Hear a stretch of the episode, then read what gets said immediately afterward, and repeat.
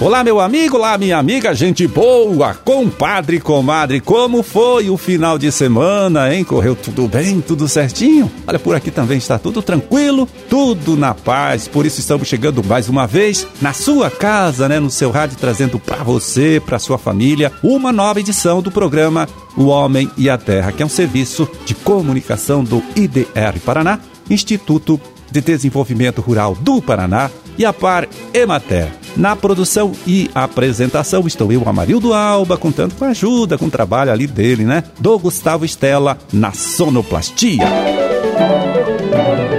27 de junho de 2022, segunda-feira, né? Segunda-feira de lua minguante, Dia Nacional do Progresso e Dia Nacional do Vôlei. Bom, para as suas orações, eu confiro aqui no nosso almanaque da igreja. É, você pode anotar aí, vai lá. É dia de Nossa Senhora do Perpétuo Socorro. É, e termina nesse dia 30, portanto, nesses próximos três dias aí a campanha de atualização de rebanhos promovida pela ADAPAR. Até esta data, então, todo criador de boi, vaca, porco, ovelha, cabrito, cavalo, frango, galinha, viu? Deve informar a ADAPAR a quantidade de animais que está criando lá na sua propriedade. É uma obrigação, viu? E quem deixar de atender este compromisso pode ser multado, hein? E fica impedido de obter a guia de transporte animal, a GTA, documento necessário para o transporte dos animais que são vendidos, né, para a indústria ou mesmo para um outro vizinho, né, para um criador vizinho. Então esse cadastro pode ser feito diretamente lá no site da ADAPAR, que é, você pode anotar, www.adapar.pr, pr de Paraná.gov.br. É também através do aplicativo Paraná Agro, que você baixa lá do Google Play ou da Apple Store, ou também, claro, visitando pessoalmente lá o escritório da DAPAR ou o sindicato rural do seu município. Lembrando que esse cadastro então é feito de forma gratuita, né? Não tem nenhum custo para você, produtor.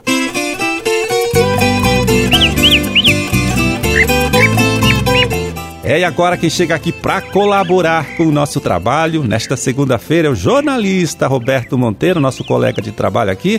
Fala, Roberto! Ultimamente fala-se muito em sustentabilidade em todas as áreas de trabalho. E na agropecuária isso não é diferente. As tecnologias mais modernas têm como objetivo o melhor uso dos recursos naturais. É preciso usar o solo, a água e até manter as florestas de uma forma que esses recursos se mantenham por muitos e muitos anos. Uma tarefa que nem sempre é muito fácil. E a água é um dos recursos mais valiosos que nós temos. Sem ela não há agricultura nem pecuária. Por isso é preciso cuidar das nascentes, fazer sua conservação e usar a água com muito cuidado. Em São José dos Pinhais, região metropolitana de Curitiba, um produtor está conseguindo diminuir o uso de água na irrigação, graças à tecnologia. O Marcelo Lechinhac planta morangos. Ele e a mulher Adriana optaram pelo sistema elevado e semi-hidropônico. As plantas são cultivadas em bancadas a um metro do chão e recebem água e nutrientes por irrigação. O Marcelo percebeu que toda vez que ele irrigava a plantação, a água vertia das bancadas para o solo. Era um desperdício. Foi então que ele soube de uma empresa que estava desenvolvendo equipamento que poderia resolver o problema. Quem explica para a gente como funciona esse equipamento é o Tiago Hackman, extensionista do IDR Paraná, que acompanha a propriedade. Bom, Roberto, esse equipamento ele foi desenvolvido por uma startup aqui de Curitiba e basicamente são sensores de umidade do solo que mensuram é, o teor de umidade e com isso eles acionam ou não a irrigação. Então nós estabelecemos no equipamento a umidade que a gente deseja, a cultura, o tipo de solo e aí ele vai acionar automaticamente a irrigação. Bem interessante, né? E para verificar a vantagem do equipamento, o Tiago fez um teste. Ele explica para gente. E aí nós fizemos um teste em um agricultor, em que nós deixamos parte da área o manejo que ele já utilizava de irrigação, né, que era irrigação programada quatro vezes por dia, e na outra parte da área a gente instalou o equipamento. E a gente percebeu que houve uma redução de 20% no consumo de água, justamente porque o equipamento ele só vai fazer irrigação quando houver a necessidade pela cultura. Enquanto no outro sistema ele faz irrigação programada, então precisando ou não precisando ele vai fazer irrigação. Pois é, o teste provou que o equipamento gera economia de água mesmo, mas além desses sensores, o Marcelo usa também um sistema fechado de irrigação. O excedente da água das bancadas com os cultivos volta para o reservatório e é reutilizado. E toda essa inovação ainda resultou numa menor incidência de doenças, como a podridão, já que as folhas não ficam umedecidas. E também ficou mais fácil fazer o controle de algumas pragas, como é o caso do ácaro. O Tiago me informou que os sensores tiveram um custo de 5 mil reais, investimento que deve ser pago em dois anos. Daí é a tecnologia melhorando o uso dos recursos naturais para que eles nunca faltem para a agricultura. Amarildo? Valeu, Roberto. Olha, muito obrigado. Forte abraço para você, tá certo? Até outro dia. Bom, e nesta última quinta-feira, dia 23, o Departamento de Economia Rural, o DERAL, lá da Secretaria de Estado da Agricultura, divulgou mais um boletim informativo com avaliação aí da conjuntura dos negócios aqui da nossa agropecuária, tá certo? Chama atenção neste documento a participação do Tiago Marque da Silva, que analisa o mercado do leite e seus produtos derivados, destacando principalmente a elevação de preços é, desses produtos lácteos transformados, né, como leite longa-vida, o queijo mussarela, etc., e sua correlação com os preços pagos pela indústria ao leite que o produtor então entrega para esta mesma indústria. Vamos ouvir o Tiago.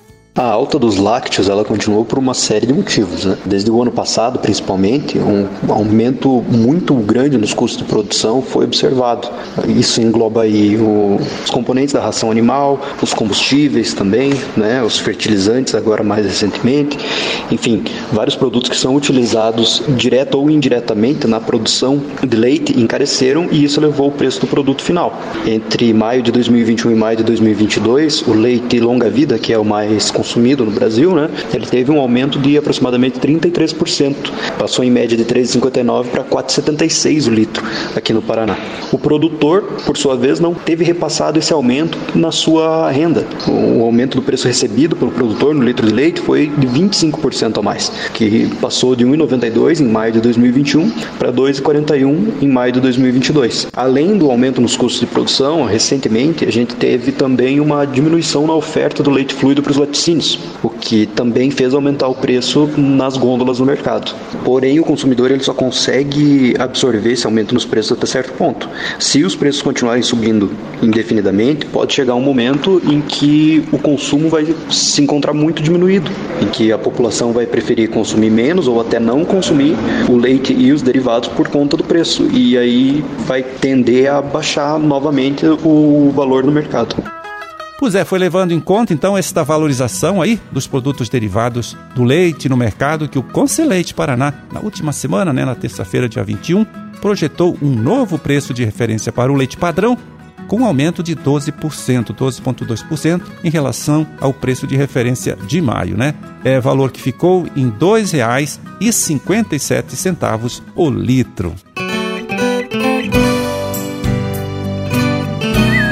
Bom, e também nesta última semana, a Anvisa, que é a Agência Nacional de Vigilância Sanitária, suspendeu aí, viu, temporariamente, né, de forma cautelar, a importação, a produção, distribuição e comercialização do fungicida carbendazim, tá? Segundo a DAPAR, a decisão da agência, no entanto, não proíbe é, o agricultor de usar o produto que já comprou e tem estocado lá em sua propriedade.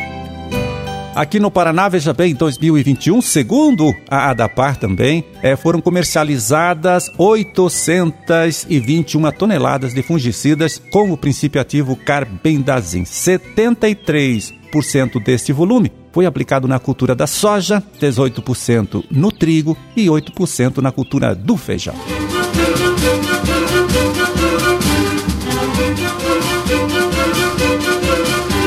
Bom, era esse o recado que a gente tinha para hoje. Vamos ficando por aqui desejando a todos vocês aí uma ótima segunda-feira, uma excelente semana de trabalho também, tá certo? E até amanhã, quando a gente estará aqui de volta mais uma vez falando com você, trazendo para você, trazendo para sua família uma nova edição do programa O Homem e a Terra. Um grande e forte abraço. Fiquem todos com Deus e até lá.